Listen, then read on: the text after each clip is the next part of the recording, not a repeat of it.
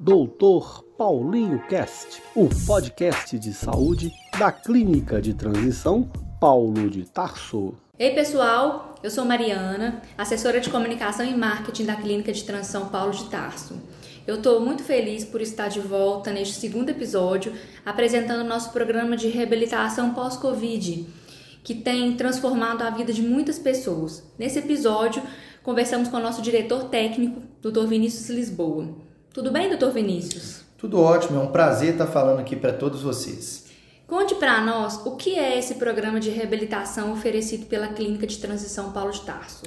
Aqui na Clínica de Transição Paulo de Tarso, a gente tem oferecido um, pro, um programa de reabilitação físico-funcional que ela perpassa nos moldes da gente tentar ganhar funcionalidade. O que, que seria isso? Devolver habilidades a essas pessoas que foram perdidas durante o Covid. E não só cuidar dessa parte, mas também garantir toda a integridade física, toda a integridade, principalmente da parte psicológica. Quais os principais diferenciais nesse tratamento? Como que os pacientes costumam chegar aqui e quais são esses ganhos de funcionalidade? Mariana, os pacientes eles costumam chegar aqui para a gente em níveis variados, mas o que a gente pode principalmente fazer como referência a esses pacientes, que são pacientes portadores de sequelas graves e sequelas moderadas relacionadas à Covid.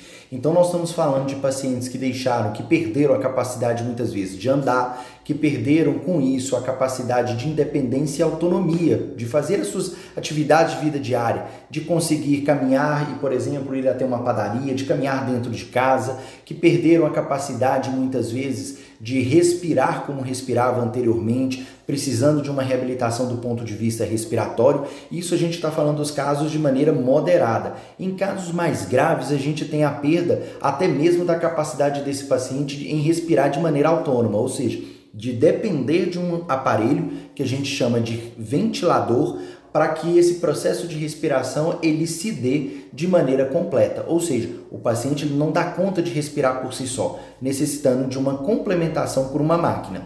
E outro aspecto também que esses pacientes, muitas vezes que eles não conseguem às vezes respirar, eles também não têm a capacidade de alimentar, precisando de uma sonda, né, de um cateterismo que a gente fala né, de maneira mais técnica, para fazer o processo de alimentação, que é aquela sondinha que ela perpassa pelo nariz ou que muitas vezes é colocada também pelo abdômen para fazer a alimentação. Então são pacientes que eles chegam aqui acamados muitas vezes e que a gente progressivamente, dentro de um plano de cuidados que é estruturado por uma equipe transdisciplinar, a gente faz a estruturação de retirar o melhor potencial de ganho para cada caso específico. O plano de cuidado ele é absolutamente individualizado, que vai observar não só as sequelas relacionadas ao Covid, mas também vai levar em consideração todos aqueles fatores de comorbidades, ou seja, de todas as doenças que aquele paciente potencialmente já tem e que potencialmente trazem algum é, fator de ser um modulador, ou seja, de interferir também nesse ganho físico-motor que ele pode apresentar. Nós sabemos que desde o início da pandemia até hoje foram atendidos cerca de 125 pacientes né, para reabilitação pós-Covid aqui na nossa instituição. Conte para nós uma das muitas histórias de superação emocionantes vividas aqui nesse período. Nossa, Mariana, são muitas histórias. A gente fala que cada uma marca para a gente de, um, de, um, de uma maneira e de um carinho diferente. Mas houve de um paciente nosso, que eu posso falar o nome Pode. dele? Pode. É o Hugo, né?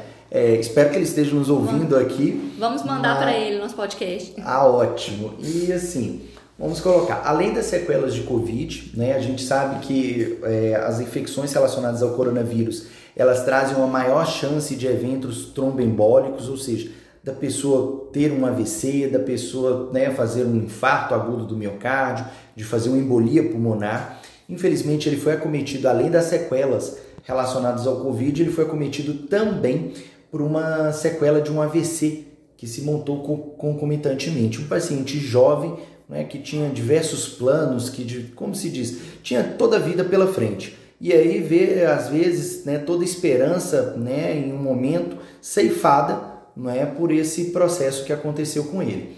É, ele tinha um sonho enorme que era se casar e dentro desse nosso processo de reabilitação a gente não só fez todo o processo de ganho de funcionalidade com ele, mas também a gente promoveu o casamento dele aqui dentro da instituição. Então foi um momento muito marcante porque não foi só um resgate. Na, na realidade, a gente fala que não foi só o resgate da integridade física, não foi só o resgate da integridade psicológica, mas foi não só alimentar, mas concretizar um sonho aqui dentro. Para encerrar, eu quero que explique para todo mundo como que o paciente pode ser encaminhado para a clínica de transição Paulo de Tarso. Muito importante a gente falar isso, Mariana, porque as pessoas, né, muitas vezes ficam pensando como ter acesso a esse tipo de tratamento. É, a Clínica de Transição Paulo de Tarso é uma instituição filantrópica, ela atende tanto a pacientes de SUS e a pacientes de saúde suplementar, sem absoluta distinção.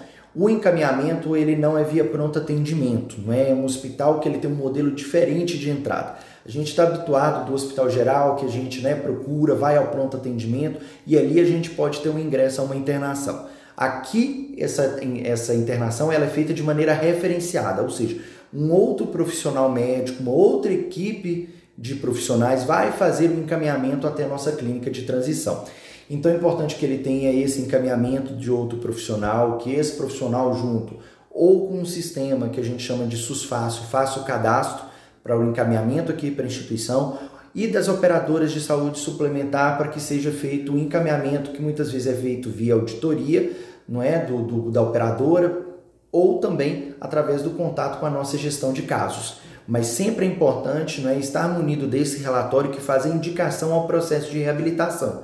Porque, como a gente falou, o nosso foco principal são esses pacientes com sequelas moderadas e graves. O que a gente quer é realmente transformar a vida dessas pessoas que têm sequelas que são significativas. Retirar aquele suporte de ventilação mecânica, aquela necessidade de um, né, de um aparelho para respirar e devolver a, a independência de respirar de maneira individual, é tirar um cateterismo alimentar e colocá-lo para alimentar de maneira própria, é resgatar a funcionalidade trazendo novamente a capacidade de andar, a capacidade de independência e a capacidade de autonomia.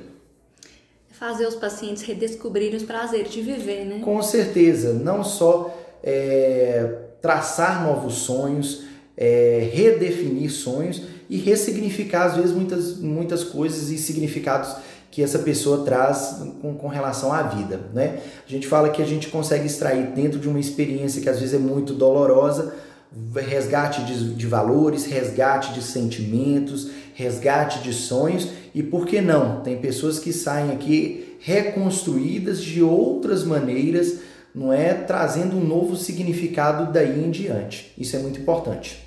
Muito obrigada, doutor Vinícius. Em breve nos reencontraremos aqui. E você que nos ouviu, deixe seus comentários e pergunta. Siga-nos nas redes sociais, arroba Rede Paulo de Tarso. Estamos no YouTube também. Te esperamos no próximo episódio. Até lá. Grande abraço, gente. Você acabou de ouvir o Dr. Paulinho Cast, podcast de saúde da Clínica de Transição Paulo de Tarso. Até a próxima.